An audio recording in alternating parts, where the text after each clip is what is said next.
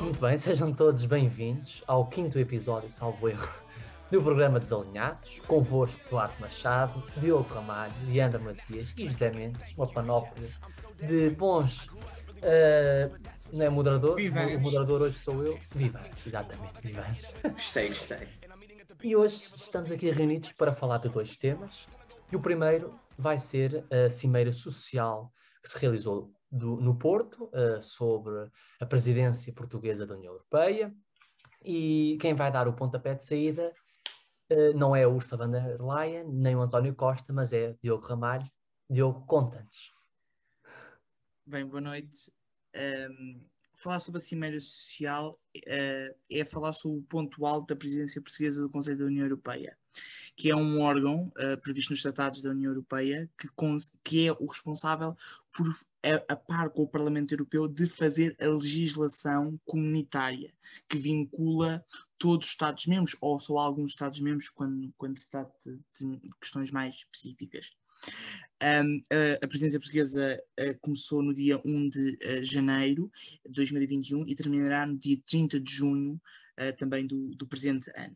Uh, e esta Semana Social que se realizou no Porto uh, era, é vista como o ponto alto desta presidência portuguesa. Estiveram presentes quase todos os chefes de Estado e de Governo e basicamente o que eles, o que eles se comprometeram um, a, a, a, a fazer é a criar medidas específicas para prosseguirem determinados objetivos. Esses objetivos já, já vêm da anterior comissão do, do, liderada por Juncker, a Comissão Europeia, a, a, equipa que, ocupou a Comissão Europeia entre 2014 e 2019, um, num documento que eles criaram que, chamado o Pilar Europeu dos Direitos Sociais, que define, que, que dá corpo a um dos objetivos da União Europeia, que é tal, o tal estado de bem-estar.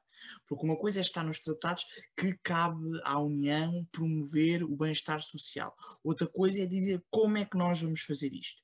E, portanto, houve aqui um documento intermédio que é o Pilar Europeu dos Direitos Sociais que especifica quais são as áreas e quais são os domínios no qual a União deve intervir e agora a Cimeira Social, que diz mesmo em particular traça as metas e os objetivos e os domínios. E os três domínios onde a Comissão quer intervir, inter, intervindo naturalmente através de recursos, canalizando recursos financeiros para isto, é sobretudo em três domínios, é resolver três problemas, ou ajudar a resolver três problemas. No domínio do desemprego, uh, tentar baixar as taxas de desemprego para um valor que foi tabulado, uh, tentar criar uma cota de 60% de, de adultos que frequentem um, a, formação, a formação de adultos, ou seja, que não parem de estudar, ou que pelo menos uma vez durante a vida voltem à escola ou um qualquer outro programa de formação. E depois um terceiro objetivo muito importante que é o de redução da pobreza infantil de 15 milhões para 5 milhões. Vale a pena lembrar que em Portugal, só para nós termos uma noção, eh, somos 10 milhões de, de habitantes e mesmo assim existem 330 mil crianças e jovens em risco de pobreza e de exclusão social. São muitas crianças crianças e muitos jovens, mesmo em 10 milhões, são muitos. Só um, só, só, só um ou dois seria já muito, porque viver, viver, em, viver em pobreza é, já, já, é demasiado penalizador para, um, para uma criança. Imaginem o que é para 330 mil crianças num país como, como o nosso. E, portanto, eu só posso ver com bons olhos estas, este tipo de cimeiros. Não sou tão extremista como, como o Partido Comunista que, e o Bloco de Esquerda, que creio se manifestaram no mesmo dia, à mesma hora da, da Cimeira, uh, no, na Avenida dos Aliados, em várias ruas uh, da cidade do Porto, contra esta cimeira alegando que, que, era mais do mesmo e que era apenas um, um, documento para enfeitar. Não concordo com isso. Os Estados são penalizados e a Comissão é penalizada se não conseguir uh, cumprir pelo menos parte destes objetivos e, portanto, eu só posso ver com, com bons olhos este, este tipo de cimeiras e fico muito contente por ter sido a presidência portuguesa, no fundo, a impulsionar a execução destas medidas, ou seja, a presentificar-se aquilo que estava nos tratados em objetivos concretos. Muito bem, vamos então ao próximo convidado, que julgo que seja o, meus caros, o Duarte. É inventado e queres dar uma ajudinha. Não, era pronto, só para criar um suspense. É, o enlace, eu percebo. percebo. Exatamente, exatamente, Então, olha, realmente sobre a Cimeira Europeia foi uma coisa que eu, que a Cimeira Social Europeia tive que ir pesquisar um pouco mais, infelizmente, não é? Devia ser uma coisa que se falou muito, mas por acaso, de acordo com, com outros assuntos da ordem do dia, acabou por ficar um pouco de lado. Um, e para mim, parece-me aqui, um pouco, uh, parece aqui um pouco demagógico, mas é, é certo que qualquer pessoa concorda com os objetivos centrais da, da, da, da Cimeira em si, portanto, igualdade de género, combate ao desemprego, remunerações mais justas, que é uma coisa que a Europa tem batalhado bastante nesse sentido, um, e, portanto, combate à pobreza, tudo aquilo também que o Ramalho já falou, eu acho que é óbvio que qualquer pessoa com bom senso concorda. A questão é que aquilo que me pareceu que ficou decidido nessa cimeira foi uma questão de um, um, um elencar de objetivos muito pouco, muito vagos, não é? E muito superficiais, que todos nós concordamos, portanto, todos nós concordamos com estes objetivos. A questão é quais são os planos para lá chegar. Eu sei que esse não era também o propósito da, da Cimeira, até porque não havia tempo para isso, não é? Todos nós sabemos como é que funcionam estas negociações diplomáticas internacionais e, portanto, isto uh, acarreta aqui muitos, muitos problemas entre, entre umas, umas democracias e outras. Um, mas ficou, para mim, acho que ficou em falta haver um pouco de maior profundidade neste documento que foi aprovado na Cimeira e percebermos ao certo o que é que a Europa vai fazer, porque desta demagogia nós estamos fartos que sim, isto, sim, isto são objetivos, isto são coisas que todo cidadão, todo cidadão, eu ia dizer uma coisa que não posso, que hoje em dia é, é que é cidadão de bem, não existem, como já sabemos, uh, mas todo cidadão com um mínimo de, de, de, de, honestidade e até de honestidade intelectual, percebe que estes objetivos são muito importantes e que nós temos que, que os alcançar. Agora, a questão é por que meios, por que planos, de que forma, com que aliados, se, se, a Europa está verdadeiramente junta nesse sentido, ou se isto não passam de objetivos para pôr dentro de um papel, que em muitos países eu, eu creio que seja esse o caso, e portanto isso preocupa-me um pouco. Outra das coisas que também me preocupou foi a questão da ausência de Merkel. Porque sim, nós tivemos muitos líderes presentes nesta, nesta comissão, nesta, nesta cimeira, dos mais importantes da Europa, mas a ausência de Merkel deixa aqui um trago agridoce um, porque todos nós sabemos a influência que a Alemanha tem na União Europeia, a influência que tem em ser aqui quase uma facilitadora de processos e alcançar aqui consenso entre os Estados-membros, e preocupa-me, portanto, esta situação um, de não estar Merkel e, portanto, não estando, até que ponto vai este compromisso, até onde é que chegará. Uh, mas sim, é uma, é uma, atitude que eu tenho que dar os parabéns à presidência portuguesa da União Europeia. Foi uma atitude boa, o objetivo é bom. Vamos ver se não fica aquém das expectativas. Uma coisa que não ficou aquém das expectativas foi a capacidade de organizar eventos, porque Portugal pode ser péssimo em muita coisa, mas organizar eventos nós somos exímios. Muito bem, eu não vou pegar na parte da capacidade de organização de eventos.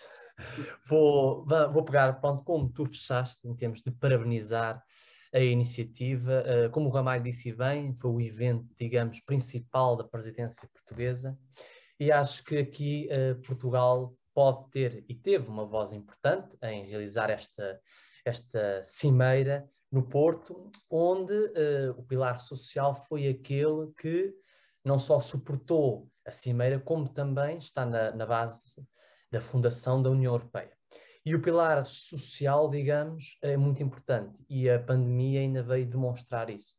E nós hoje sabemos que no fim desta pandemia passar e da crise económica vai existir, e já existe, uma crise social que terá que ser combatida, portanto, eh, nós já tínhamos alguns obstáculos, digamos, e alguns objetivos a atingir. Hoje vamos ter mais trabalho, vai ser um trabalho mais árduo, e vão, vão ser necessárias medidas concretas. Pegando, pegando aqui na parte das medidas, eu compreendo o que o Duarte diz e se calhar o senso comum, digamos, pode parecer medidas muito vagas. eu estive a fazer uma pesquisa, como o Duarte disse, infelizmente, em termos de discussão, eu tive que pesquisar os objetivos em concreto, sobre que a, a Cimeira decorreu e ainda havia alguns problemas de debate que decorreram ao longo daquele dia acho que faltou um pouco de debate, porque ficou muito, digamos, um, direcionado só àquele dia, e acho que a Cimeira Social poderia ter sido amplamente mais discutido. E penso que uh, no estrangeiro não foi assim tão falada como foi falada em Portugal, uh, mas espero bem que esteja enganado. Um, mas alguns dos objetivos uh, têm a ver, como o, o Diogo falou e bem, na parte da, do desemprego, um dos objetivos é chegar a 2020, 2030 com uma taxa de emprego na União Europeia de 78%, em 2019 tínhamos 73,1%, sabemos que agora irá aumenta, diminuir devido à pandemia, mas uh, no, depois, no futuro, vamos ter que, digamos, cada país vai ter que definir medidas concretas para aumentar estas taxas de emprego, uh, para atingirmos estes objetivos que foram elencados. Uh, a parte da pobreza, que Portugal aqui vai ter que também fazer um, um, um, bom trabalho, porque nós, não, não foi há muito tempo que saiu também um estudo que falava do risco de pobreza e de exclusão social no nosso país, em que os números que falávamos ainda são elevados. Um, a União Europeia aqui compromete-se em reduzir em 15 milhões de pessoas, das quais 5 milhões de crianças, uh, deste risco inerente à pobreza e exclusão social. Uh, resta também referir que em 2025 estes objetivos vão ser uh, revistos, digamos, uh, como costuma ser. Para acabar, um, eu, eu, temo, temo que um, alguns destes objetivos não, não, não sejam cumpridos. O Diogo falou bem que podem haver sanções no caso de ficarem aquém do estipulado, mas nós hoje, a União Europeia, acho que mostrou-se um pouco frágil no combate à pandemia e não está a funcionar muito bem. Falta um bocadinho de óleo na máquina, como se costuma dizer. Um, e penso que a União Europeia vai ter que, digamos, se impor e demonstrar o papel que tem uh, junto dos países e, é, e na articulação entre uh, as economias diferentes e os países diferentes. Pode agarrar-se aqui ao pilar social, como eu referi inicialmente, um grande pilar e super importante, e a partir daqui pode fazer um bom trabalho enquanto, uh, digamos, união de países um, ehm, e, e, digamos, uh, atingir estes objetivos e, quem sabe, passar, que seria o ideal. Mas, infelizmente, não prevejo isso. Leandro? Uh, então, sobre a importância da cimeira, etc., penso que já foi tudo falado, mas eu acho que é importante falar aqui de uma coisa. Alguns, uma semana e alguns dias antes, 11 países assinaram um non-paper em que afirmavam que a União Europeia não poderia ir longe demais neste quesito, porque o pilar social não cabe, não é competência direta da União Europeia, mas de cada país. O Duarte, penso que o Zé também falaram um bocado de faltarem medidas concretas. Como é que se vão elaborar medidas concretas para 27 países completamente diferentes? Não deve ser cada país um, a definir os seus meios e a União Europeia ir verificando um, como é que está a ser feito, se está a conseguir, se não está, e depois ir trabalhando em conjunto, individualmente com cada país, ao longo deste, deste período. Porque é verdade, não foram uh, efetivados, digamos assim, um, meios concretos para resolver o problema. Mas será que dava? Porque também temos que ver outra questão, que é, será que com uma, um ambiente político tão minado de nacionalismos, em que os países se querem afastar da União Europeia, é este o momento para dizer a União Europeia que vai resolver os, países de, os problemas de cada país e vai mandar mais no país do que o próprio país. Ou seja, temos que pensar em tudo. Também não podemos ser tão simplistas e dizer a União Europeia, a União Europeia tem que vir para aqui resolver tudo. Não, a União Europeia tem que fazer exatamente isto. É um esforço mútuo de definir objetivos, ir fiscalizando uh, e acompanhando cada país, adequando uma resposta ao seu tempo a quem necessita e não agora elencar uh, uma série de meios definitivos para cada país seguir ou para todos os países seguirem, porque nem todos os países têm os mesmos problemas, nem todos os países têm os mesmos meios, nem todos os países têm as mesmas políticas, portanto, é uma coisa que vai depender muito. Eu acho que essa questão uh, não pode ser tão vista assim, é vago, então foi insuficiente. Não, eu penso que o que saiu daqui foi muito útil e pode efetivamente ser muito eficiente se tivermos atenção à especificidade de cada, de cada país. Uh, só aqui para falar um pouco mais sobre o lado social e o pilar social uh, os pilares estão todos muito conectados e não nos podemos esquecer disso em todos o, em todo este trajeto. Portanto, também é muito importante, como foi dito uh, ao longo da cimeira, não esquecer os outros objetivos que foram sendo colocados nos últimos anos, como há quatro anos, uh, através do meio digital, uh, amigo do ambiente, porque é isso que as pessoas precisam. As pessoas precisam de resoluções para os seus problemas e eu penso efetivamente que esta cimeira veio trazer isso. Muito bem, penso que não há ninguém que queira acrescentar nada. Uh, vamos prosseguir então para o segundo tema. O segundo tema nós já há uns tempos falámos, uh, falámos do, do, novo banco. Hoje esse tema volta aqui para debate, nomeadamente e devido às comissões de inquérito têm acontecido nos últimos dias, mesmo hoje aconteceram algumas. E quem vai começar Uh, atenção, aqui podem falar à vontade, não vai haver pressão por parte de deputados nem nada. Vai ser o nosso caro colega Duarte. Eu depois respondo por escrito, está bem? Eu depois Bom, mando e, e, respondo. Acho que é, vou usar o método Luís Filipe pode ser mais fácil. Bem, mas não, brincadeiras à parte, eu acho que já estou um pouco cansado e nós já falámos aqui um, do novo banco e, portanto, de, de, tudo aquilo que foi, tudo aquilo que representou, do BES, todos os problemas, não era aí que eu queria colocar o meu foco. Quando eu quero colocar o meu foco aqui, é na podridão que nós vemos hoje no tecido empresarial português. Isso assusta-me. Isso assusta-me principalmente porque pode ser um dos principais fatores pelos quais este país está da forma que está. Porque quando nós vemos aqueles que são supostamente os principais uh, os principais empresários do país, as principais empresas do país, que têm aqui. As, nós, nós temos que ver uma coisa muito simples, que é as grandes empresas em Portugal não são aquelas que são muito competitivas, que, estão, que tiveram muito tempo expostas ao mercado e por isso ganharam mecanismos e formas de se rejuvenescer e de defesas, quase anticorpos um, para, para, pronto, quase anticorpos para se tornarem fortes e, e resistentes ao mercado. Não. As grandes empresas em Portugal são aquelas que estão próximas do poder político. São aquelas que, que têm quase uma promiscuidade e uma relação de nepotismo com o poder político. Uma, e nós vemos isto, nós vemos todos os dias centenas de responsáveis políticos saltarem de cargos públicos para altos cargos nas administrações dessas empresas.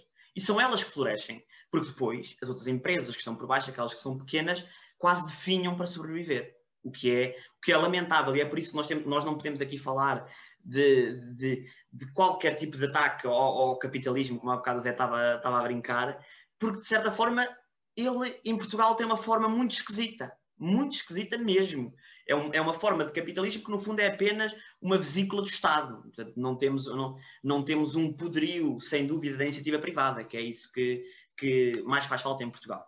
Mas depois, olhando e tendo aqui a generalidade e indo para a, a especialidade, temos aqui exemplos lindíssimos. Por exemplo, Luís Filipe Vieira, dono da Promovalor e tantas outras empresas, que assumiu publicamente na comissão de inquérito que, é testa que era um testa de ferro de Ricardo Salgado. Quer dizer, Ricardo Salgado pediu-me para comprar isto, Ricardo Salgado pediu-me para me vender aquilo. Então, mas um empresário autodeterminado, que supostamente, como ele diz, uh, uh, cresceu à custa do seu mérito e da sua competência, recebia ordens como um capacho de Ricardo Salgado. Então, mas o, o, o, grande poder político o grande poder bancário, os poderes instalados do país, é que controlam a iniciativa privada em Portugal. Mas nós, nós, estamos no, nós estamos da parte, eu espero que isso seja uma dimensão uma paralela, uma brincadeira. E temos mais, Bernardo Muniz da Maia, que também, no auge da sua inocência, falou como se. Eu, eu parecia que eu estava a ver uma entrevista de uma criancinha numa, numa pré-escolar. Porque ele não sabia de nada, ele estava alheio de tudo, ele, ele, ele não sabia o que, é que era uma, o que, é que era uma obrigação assim, o que, é, o que, é que era um ativo financeiro atestado. Quer dizer, isto é, é, é, é, ridículo, é ridículo. E depois, claro, por acaso há pouco tempo um, professor meu fez uma brincadeira muito interessante, que disse, que nos perguntou qual é que é a forma mais fácil de enriquecer em Portugal. E tem razão, que é a forma mais fácil de enriquecer em Portugal, uh, em, em Portugal é pedir um empréstimo e depois continuar a reestruturar a dívida eternamente, porque não temos forma de pagar. Não é porque legalmente, quer dizer, o grande empresário português, o multimilionário, é dono de um pardieiro, ou é dono do, de uma mula, ou é dono de uma carroça, diz, diz. Mas sem imagem do Isaac, está bem. Estás a dizer que as pessoas andam a ensinar, a ensinar. Mas eu não disse qual é o nome do professor, por isso mesmo, por isso mesmo. Uh, e, depois, e depois a parte mais gira disto tudo, e aí já nos pesa a nós contribuintes, foi o facto de Máximo dos Santos, que é o atual presidente do, do Fundo de Resolução, vir dizer, à cara podre, que o novo banco não teve qualquer tipo de custos para, para o bolso dos contribuintes, o que é ridículo quando até o próprio Mário Centeno já admitiu que existiram sim custos e que foram bastante graves a, a todos os níveis, níveis financeiros, económicos, políticos. Uh, e por isso eu acho que isto é uma questão para refletir. Nós já falámos muito do novo banco e, portanto, não me vou alongar sobre aquilo que foi, aquilo que é, mas esta questão de, de, de hoje estarmos a ver os grandes devedores do, do, do novo banco numa situação como esta, olhar, ver pessoas ali que estão, que estão a, a, brincar, a brincar completamente com o povo português, isso assusta-me, assusta-me mesmo muito. Bom, agora cabe a mim responder às perguntas. Bom, hum, parece que a procissão ainda vai no ar. A gente já sabia que o problema ia continuar por algum tempo e parece que ainda vai continuar por mais tempo. O que eu acho lamentável é que uh, ao longo que as comissões acontecem e que uh, mais notícias saem sobre o novo banco, parece que os portugueses, coitados, uh, são sempre usados, digamos assim, muito genericamente. Porque há, há, anos que andam a falar sobre injeção do seu dinheiro, pronto, o dinheiro dos contribuintes para o Fundo de Resolução, para o novo banco, aqueles que devem, mas afinal vão às comissões de inquérito, parece que não devem nada, afinal, não, não há dívidas, nem sei porque é que eles estão a tão convidá-los para lá, só se é para comer, não sei, para beber água, porque não há dívidas, nem sabem, como o Duarte disse, nem sabem os termos, pronto, financeiros, digamos, de contabilidade, nem sabem o que é que são ativos, nem nada. Portanto, é fantástico. Aliás, para que haver revistas à portuguesa quando podemos ver as comissões de inquérito que agora passam na, no canal 5 da TDT? José, José, e esses são os self-made men portugueses, atenção. Os que não sabem nada de sistema financeiro. Pronto. Uh, e depois também não posso deixar de, de referir a parte que o Duarte uh, brincou, mas de, nem podemos, pronto, não, nem se pode, até me custa brincar com isto, mas nós temos que brincar, porque o Luís Filipe Vieira quase passou a entrevista uh, a dizer que depois respondia, ou que respondia por escrito, ou que não sabia. Eu, afinal, não percebo, pronto, o que é que eles sabem, ou o que é que não sabem, afinal, só sabiam era aumentar as dívidas e, e, e não baixá-las, pronto. Um, é assim, o problema do novo banco já é muito é conhecido, parece que hoje, uh, hoje ouvimos todos os, uh, digamos, os atores políticos, que hoje dizem, nós avisámos que ia haver risco, ia haver risco, mas já, já veio também o polígrafo e disse, e confirmou, uh, António Costa e também Passos Coelho disseram que não havia risco para ninguém e agora parece que houve risco para, para muita gente. Não interessa, pronto, vai, vai tudo à frente, não é? Temos que falar e temos que ser diretos. Agora, um, um ponto que eu gostava também uh, de falar aqui, e que o Duarte disse bem, que é às vezes aquele salto que existe entre o, o mundo político para o mundo empresarial. E é isso que também os portugueses já estão fartos. Eu vou dar um exemplo que eu soube há uns meses, mas hoje acabo aqui por partilhar, que passou muito entre os pingos, havia outro tema, já não lembro qual era o tema, em que o, um secretário de Estado uh, do governo, pronto, passo escolha, pronto. Uh, mas eu já não me lembro do nome agora, para ser sincero, mas pertencia ao parte do ambiente. Liberalizou a plantação de eucaliptos. Pronto, poderia-se, sem limites uh, e tudo mais. Hoje, este ano, tornou-se o presidente da associação de, digamos, de, de, não é da resina, mas do papel, digamos. Pronto, eu agora não sei o nome daquela indústria. Agora, uh, até que ponto não houve ali então uma troca de favorecimentos, não é? E nós ficamos assim, afinal, que país é que nós estamos aqui? Nós hoje estamos ali a ouvir os gerentes de grandes empresas responder perante políticos, mas as pessoas pensam, então eles afinal dão-se todos bem, saltam um do lado para o outro, afinal podem estar ali a dar uma grande banhada à gente. Mas não vamos pensar assim, porque isso aí já, é, já era ir para o, para o outro lado daquele senhor que às vezes anda aí a pregar mais que um padre.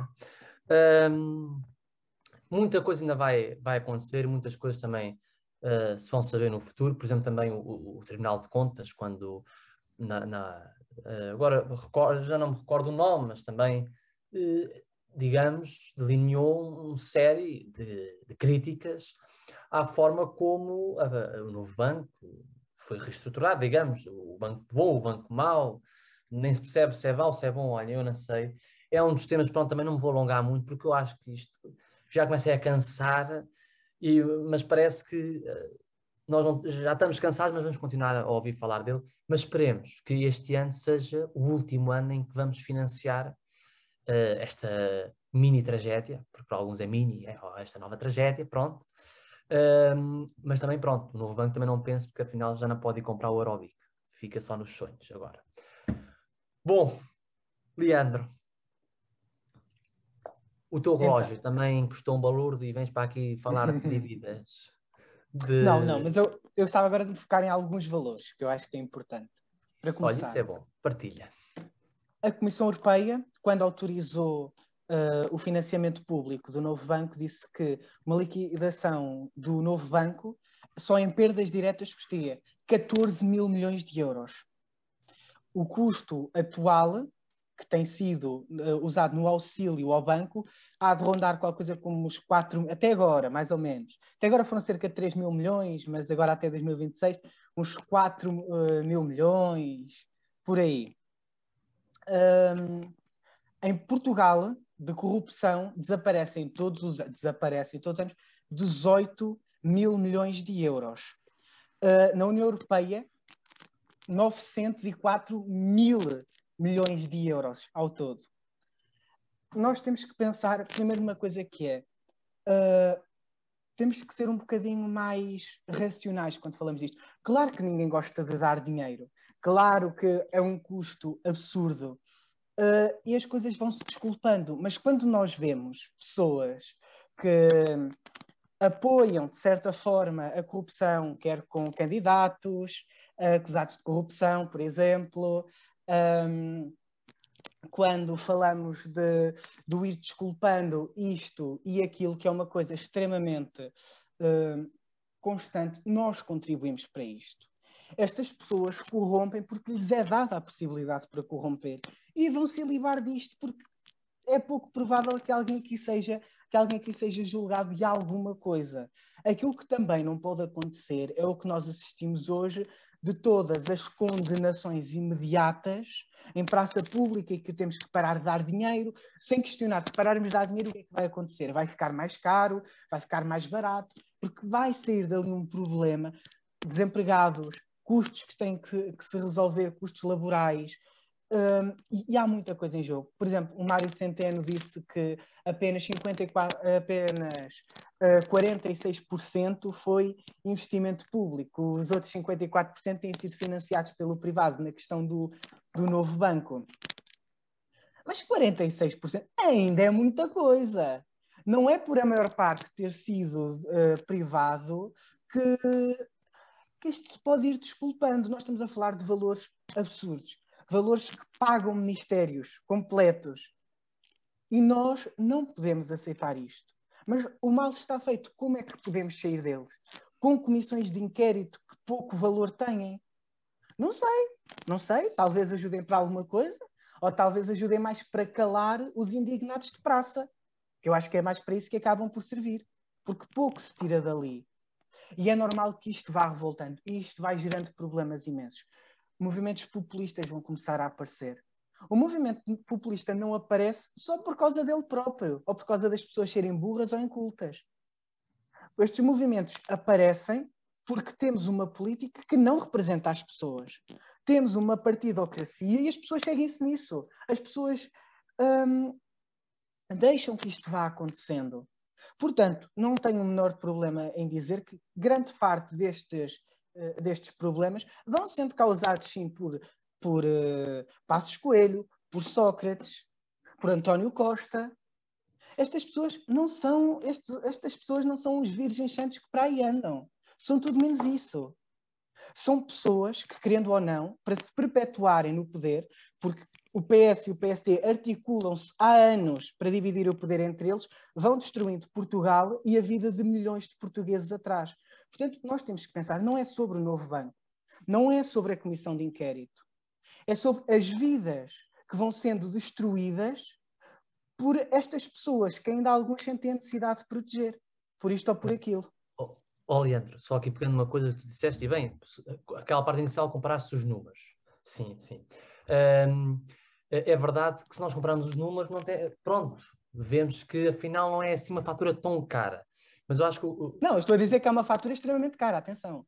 Só que o que eu estou a dizer é que não é tudo acerca de dinheiro, é mais caro noutros campos. Ok, mas para as pessoas, e as pessoas prendem-se muito neste assunto, porque se calhar vem um país que anda no desenvolvimento, mas que quase não evolui muito em certas áreas, e que pensam que, pronto, porque é que aquele dinheiro não está a ser investido no, no outro setor? Eu acho que é mais aí que existe esta, pronto, esta indignação, estás a perceber?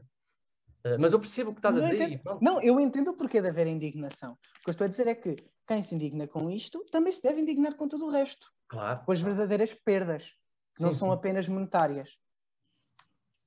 Uh, vamos agora para a última opinião deste assunto. Ramalho, o que me descontas?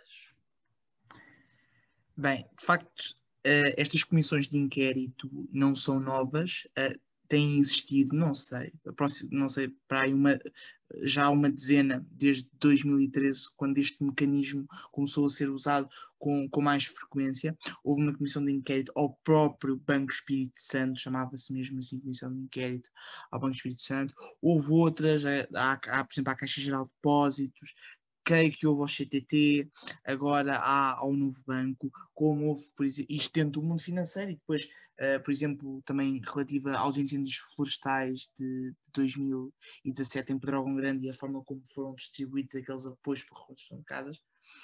Um, mas ainda agora aqui ao, setor financeiro, de facto, tem sido uh, estas comissões ou, ou uh, as audições que decorrem no âmbito destas comissões demonstram muitas vezes, na minha opinião, a podridão do sistema. Quer dizer, desde indivíduos que conseguem manter o, cinismo, estão a falar, lembro em 2013, Ricardo Salgado, que consegue, apesar de, de tudo o que aconteceu, tudo que que, do qual ele é, é um dos grandes responsáveis.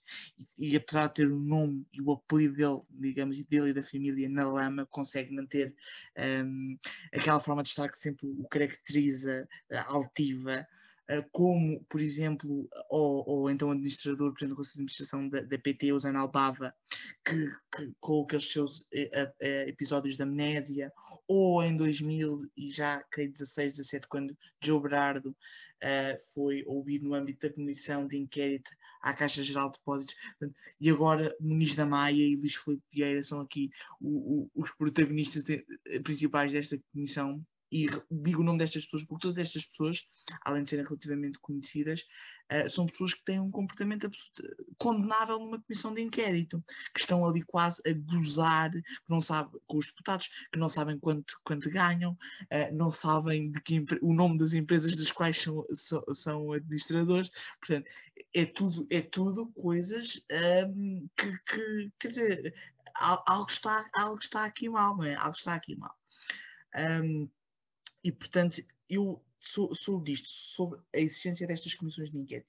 Eu discordo do Leandro, percebo o que ele diz quando diz isto serve para alimentar um, forças antissistema, forças um, autoritárias, é verdade, mas todos nós sabemos que estas audições decorrem no âmbito da atribuição de fundos por parte do Fundo de Resolução ao novo banco e o Parlamento, como responsável, uh, diz, Leandro. Eu não te quero interromper, mas interrompi-te.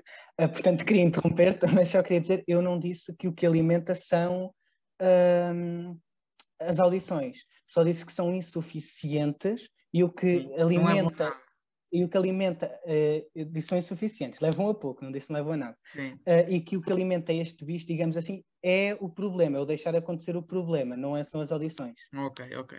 Mas pronto, ok, eu percebo, eu percebo. No entanto, eu quero dizer, mesmo independentemente daquilo que o Leandro tenha dito ou daquilo que eu tenha percebido que o Leandro tenha dito, que uh, estas, estas audições são muito importantes na medida em que cabe ao Parlamento, como responsável aos deputados por aprovar o Orçamento de Estado, por saber para onde é que vão os fundos do, do, do, que são todos nós, o dinheiro que é todos nós, cabe de facto, eu acho bem que o Parlamento se preocupe a saber onde é que está o dinheiro do, dos contribuintes, dos contribuintes portugueses. Um, que certamente no, no, nas, nossas, nas, nós, nas nossas carteiras que poderia estar e que até ajudaria ao desenvolvimento do país, não, não está com certeza o, o, o dinheiro, claro. Uh, depois, relativamente a, a, quer dizer, aos escândalos da banca, à, à maneira como hoje em dia os banqueiros creio que sentem que se isto correr mal, nós temos, temos sempre aqui um, um insuflável por debaixo que nos vai amparar a queda. E isso é um vício que se criou, foi um vício que foi criado com, com, uma boa intenção, que era, lá está, de evitar, de evitar riscos para, para a vida do cidadão comum, ou seja, que as pessoas sabiam que tinham a poupança independentemente daquilo que acontecesse. Isso é uma ideia quiserem, nobre e, e, e, e revolucionário, ou foi revolucionário há 10 anos, no que toca à proteção uh, dos, de todas as pessoas que têm relação, relações com, com, os bancos, e estamos a falar quer nós, quer as pessoas singulares, quer pessoas coletivas, quer uh, uh, empresas de pequena e média dimensão, quer uh, associações, outro tipo de organizações. Desse ponto de vista, foi uma ideia, se quiserem, na vanguarda. No entanto, que, que tornou-se perversa hoje em dia, creio que, creio que é isso. Uh, portanto, os banqueiros têm sempre ali a sensação de que há aqui um, um insuflável por, por baixo que nos vai amparar a queda, e portanto, quem deve, quem efetivamente deve, lá as listas dos devedores, Luís Felipe Vieira, pode lá estar sempre, não fica sem a dívida, mas ela é sempre reestruturada. Resta saber porque é que ela é reestruturada e se a uma pessoa que vive numa habitação para a qual contribui o empréstimo para, uh, um, para fazer, para habitar com a sua família e que essa habitação nem é nada do outro mundo, quer dizer, é uma casa absolutamente normal, de, com a, a, dimensão aceitável, uh, mas é para cumprir uma função que é essencial de, para nós vivermos com, com, com, o mínimo de conforto e dignidade, que é o direito à habitação, se nesses casos já, já, já havia esse tipo de reestruturações e de facilidades. Nós sabemos que não, e com certeza em 2013 então foram notícia imensos casos de despejos de famílias que, que, que perderam, a, lá está a habitação, que é, que é a última coisa que uma pessoa deixa de pagar, não é? É, é o extremo. E portanto, eu não tenho muito mais a acrescentar sobre isto. Acho que, infelizmente, vamos ter de voltar a este assunto. Uh, acho que se não for por, por, por, este banco, será por outro banco. Isto começou tudo com o BPP em Portugal, o Banco Privado Português, depois o BPN, depois o Banco Espírito Santo e mais todas as outras ajudas que se tiveram a dar aos outros bancos. Depois, uh, uh, o quê? Não, e está a dizer que mais tarde ou mais cedo iremos falar de um assunto, mas temo que seja pelas piores razões. Sim, exatamente, justamente. Uh, enfim, não, não sei, não sei, não sei quem mais falta, não sei, uh, e, e, e preocupa-me, preocupa-me o facto é um esforço orçamental enorme que poderia ser investido uh, no Estado Social ou na ajuda às empresas, que é no fundo ajudar a, a, a economia e, em último caso, os cidadãos, e, e tenho pena por isso.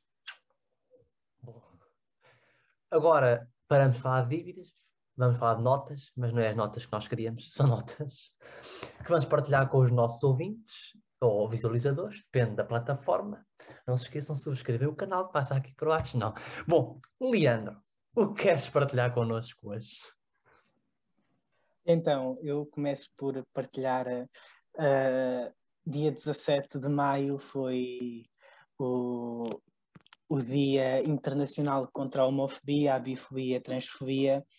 Uh, isto porque se passaram 31 anos desde que a OMS, a Organização Mundial de Saúde, deixou de declarar a homossexualidade como doença e ainda vivemos no meio que um, permitem demasia os comentários, uh, que aceita muito uh, os olhares, os julgamentos, pela sexualidade de alguém, uh, obrigamos, a nossa sociedade obriga a que as pessoas se escondam.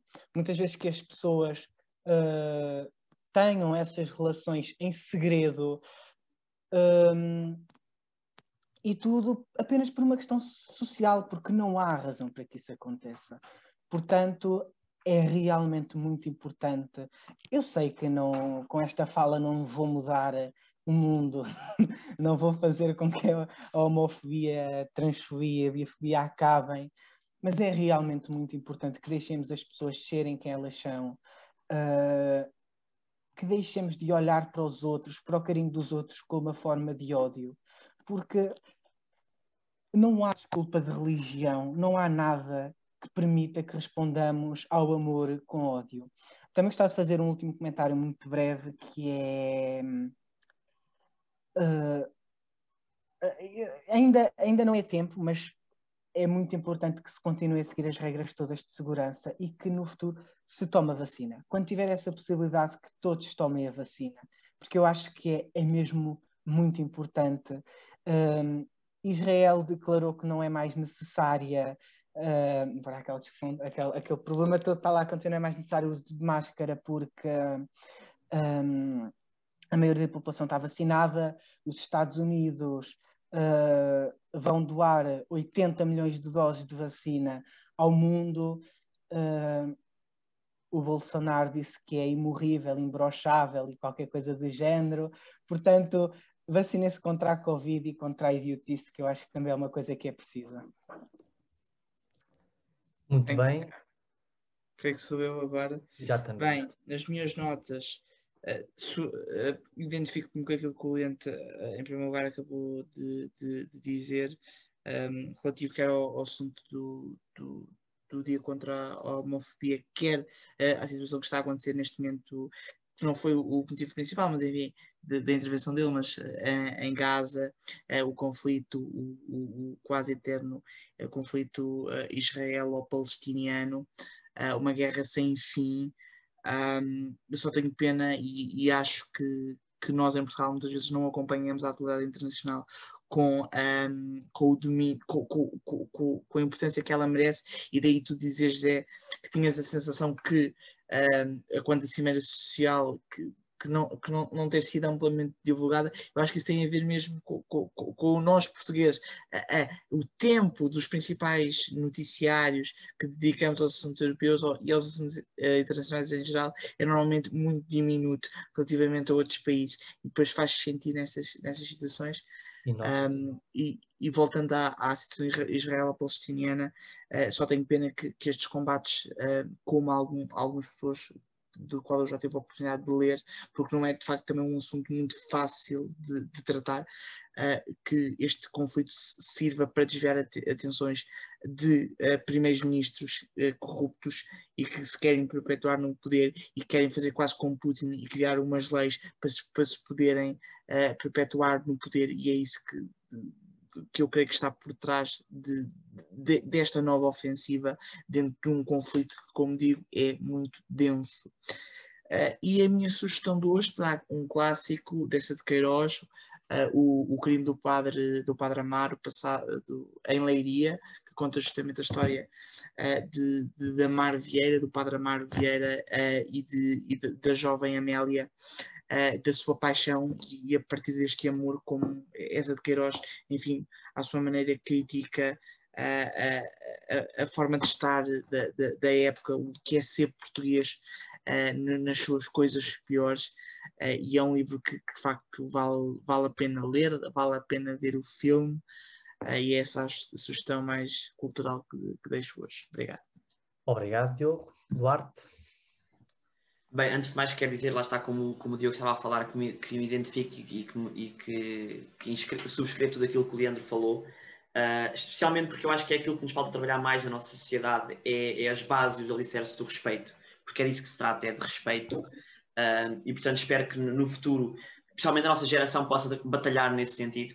Mas em relação à minha nota, portanto eu vou falar hoje de José Maria Pires, que até há pouco tempo era um desconhecido para, para todos nós mas foi funcionária da autoridade tributária que emitiu um parecer jurídico pouco, pouco antes, nós já falámos, eu sei que já falámos disto aqui, mas isto é um novo desenvolvimento, portanto eu achei importante trazer, uh, emitiu um parecer jurídico sobre o planeamento fiscal agressivo da EDP na questão da venda das barragens, uma, uma venda que lesou o Estado português em cerca de 110 uh, eh, milhões de euros. A questão é que pouco depois de ele ter apresentado este parecer jurídico e pouco depois do Ministério das Finanças ter fechado os olhos a este parecer jurídico, uh, este funcionário foi, foi instaurado um processo de inquérito sobre as circunstâncias que terão levado à emissão deste, deste documento e ainda um, um conjunto de, de questões acerca da sua, da sua independência, porque os funcionários da, da, autoridade tributária são obrigados a manter uma certa independência com outras instituições e foi levantado este assunto em relação ao funcionário. Eu acho que isto é, um, é, é acaba por ser uma perseguição porque pelo aquilo que nós ouvimos de outros superiores de, de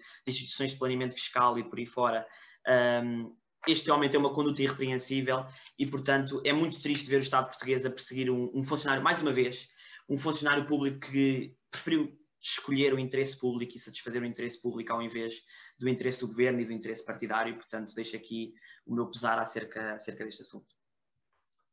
Bom, obrigado pela partilha desse caso, que me era desconhecido por acaso. Bom, cabe a mim finalizar, deixar duas notas. A primeira é que hoje uh, foi divulgado uh, a queda do PIB no primeiro trimestre uh, em Portugal, de 5%, salvo erro. Apesar de todos os países da União Europeia também terem apresentado uma queda, a nossa foi a mais acentuada da zona euro, creio.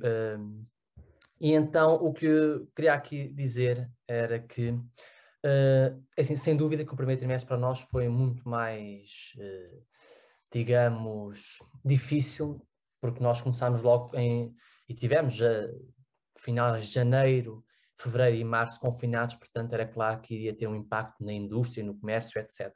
Mas eu queria aqui alertar para a importância que uh, as boas, boas medidas e boas políticas vão ter num futuro. Não podemos desperdiçar oportunidades Uh, nós falamos muito da bazuca, da bazuca, vamos ver, pronto, chega cá com a mesma pressão do que vai sair lá de Bruxelas. Esperemos agora. Espero é que uh, este dinheiro que venha seja bem aplicado, seja aplicado naquilo que nos permita desenvolver o país, desenvolver a economia. Pronto, não quero agora entrar muito em suposições e no que vai acontecer, porque não sou bruxo, sou estudante do ISEG em gestão, um, e para acabar, uh, muito rapidamente, uh, não é um livro, uh, que passa há, há pouco, menos de um mês, lançou o programa de cultura para o resto do ano. Convido todos a, irem consultar. Não me perguntem porque é que um plano é assim tão, tão preenchido no ano de eleições, mas bom, aí já é outro tema. Uh, mas é assim, vão, vão, vamos ter pelo Conselho, pelo Conselho, concertos, uh, teatro, e acho que hum, a cultura sofreu muito e cabe a nós também ajudar, não é com raspadinhas, infelizmente, é mesmo ir ao teatro, é ir aos eventos e apoiar não só o pessoal que está em palco, os atores, mas também todo o pessoal que está por trás uh, a apoiar aqueles eventos e também na organização. Portanto, uh, vamos, vamos ao teatro, vamos viver a cultura e pronto, quando fazem assim já sei o que é que é, é para cortar, é para acabar. Espero que tenham tido e tenham gostado deste programa. Voltamos daqui a 15 dias. Não sabemos bem qual é o tema. Sabemos que hoje falámos um pouco sobre Cimeira Social, novo banco e estas notas fenomenais que nós deixamos sempre. Portanto, um bem-aja a todos. Uh, e olhem, sejam felizes. Pronto, vou, olhar, vou acabar à moda de Pelourinho dos Estudantes. O que é que acham? Hein? Pronto, obrigado a todos e, e até daqui a 15 dias.